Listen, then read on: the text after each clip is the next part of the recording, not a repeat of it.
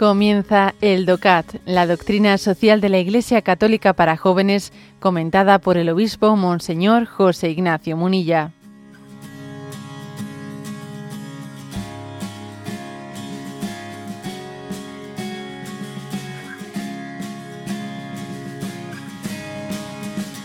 Punto 138. Pregunta. ¿Qué relación tienen el trabajo y el éxito profesional con el fin auténtico de la vida humana. Y responde, el trabajo es parte de la vida, pero no es la vida en sí.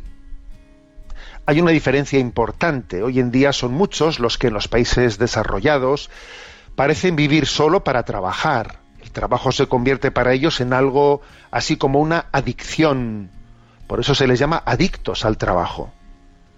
Jesús nos advierte del riesgo de caer en la esclavitud de un trabajo así. El perdón, el objetivo de la vida humana no es acumular dinero ni adquirir fama, sino alcanzar la vida eterna en Dios con la oración, el encuentro, el culto a Dios y una caridad activa.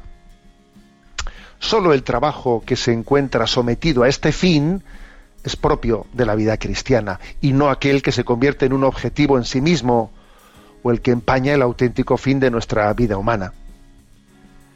En esta segunda manera el trabajo cobra una importancia equivocada. No obstante, hay mucha gente que tiene que desempeñar diferentes tareas y trabajar muy duro para poder alimentar a su familia. Haciéndolo en servicio de su familia, actúan en el sentido querido por Dios.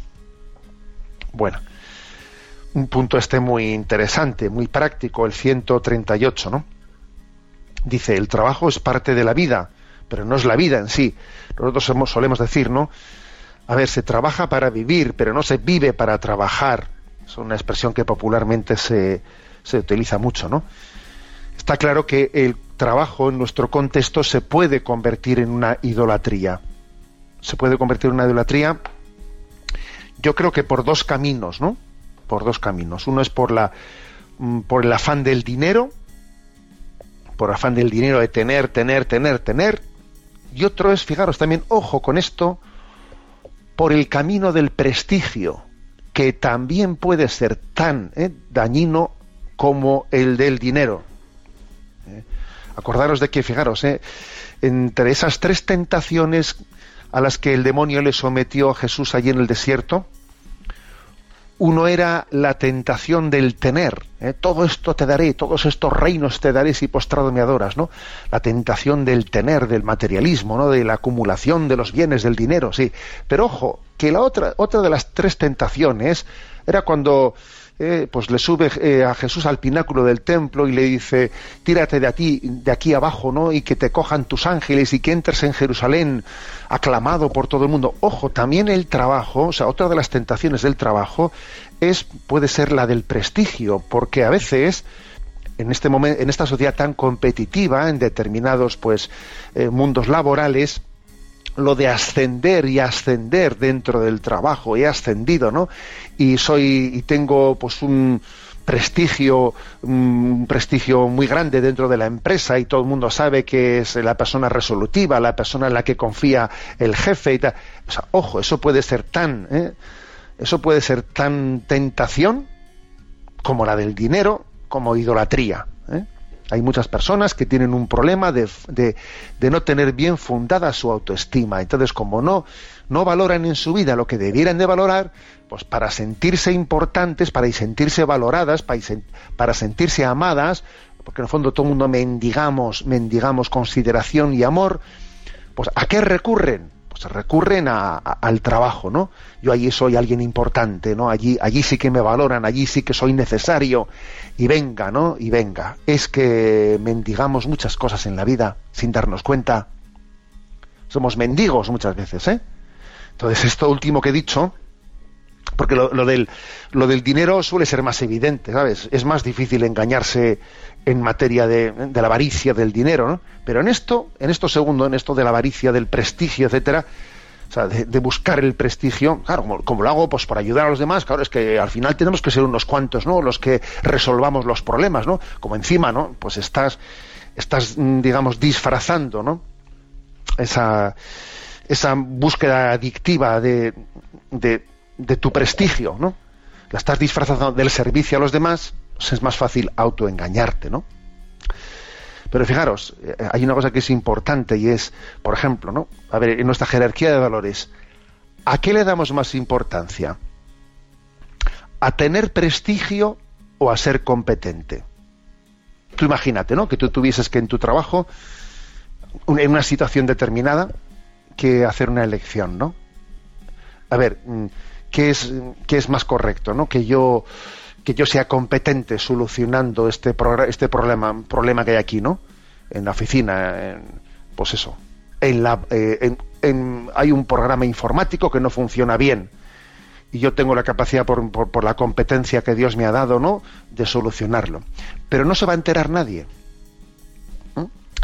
O, por el contrario, ¿eh? tengo la capacidad de, tener el prestigio de que la gente eh, diga y piense de mí, ¿no? Que eh, este ha resuelto, hemos estado todos colapsados en la empresa y este nos ha sacado del, del, asunto, ¿no? Y yo me voy a llevar el prestigio de que he sido yo el que lo he hecho. Pero en el fondo no he sido yo el que lo he hecho, sino, sino lo que se lo he copiado a otro y, lo he aplicado ahí. Yo no, no he sido yo el que lo he hecho. La gente se piensa que he sido yo. ¿Cuál de las dos escenas prefiero, no? La primera en la que he sido competente aunque no he tenido el prestigio, o la segunda, en la que he tenido todo el prestigio, pero en realidad no he sido yo, yo el competente. Para que nuestra jerarquía de valores esté bien establecida, es importante, es importante que la competencia esté por encima del prestigio. Ser competente, me refiero, no competir con los demás. O sea, ser competente, o sea, hacer bien las cosas. ¿eh? Bueno, pues este, esto, es muy importante, ¿no? Como reflexión de dónde están los riesgos de la, de la adicción en el trabajo o cuando el trabajo no está puesto ¿no? al servicio de la, vida humana.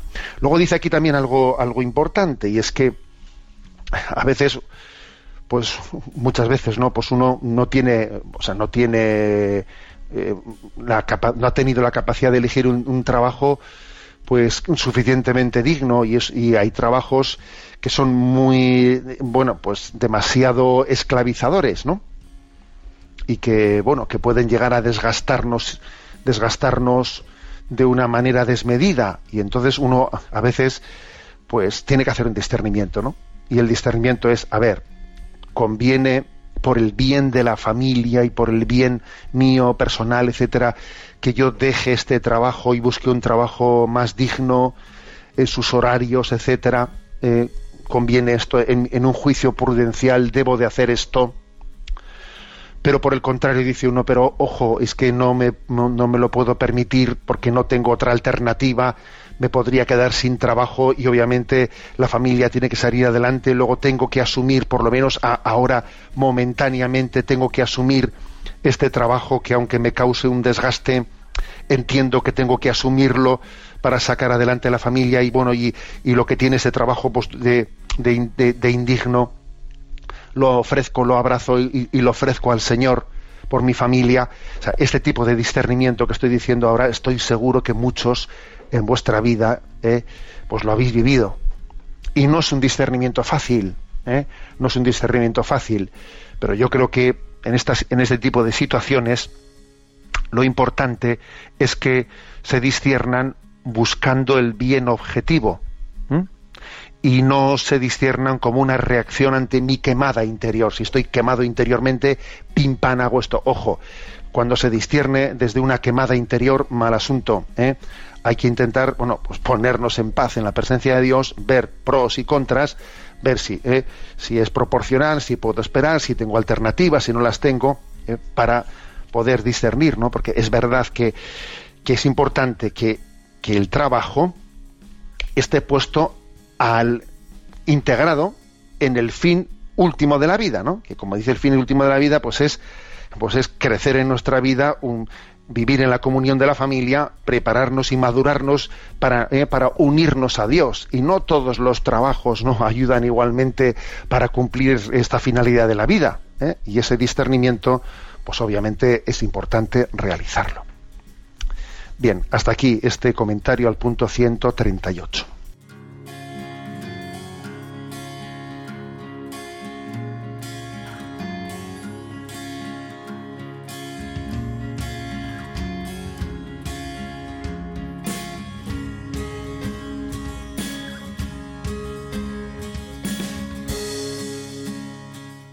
Has escuchado el DOCAT, la doctrina social de la Iglesia Católica para jóvenes, comentada por el obispo Monseñor José Ignacio Munilla.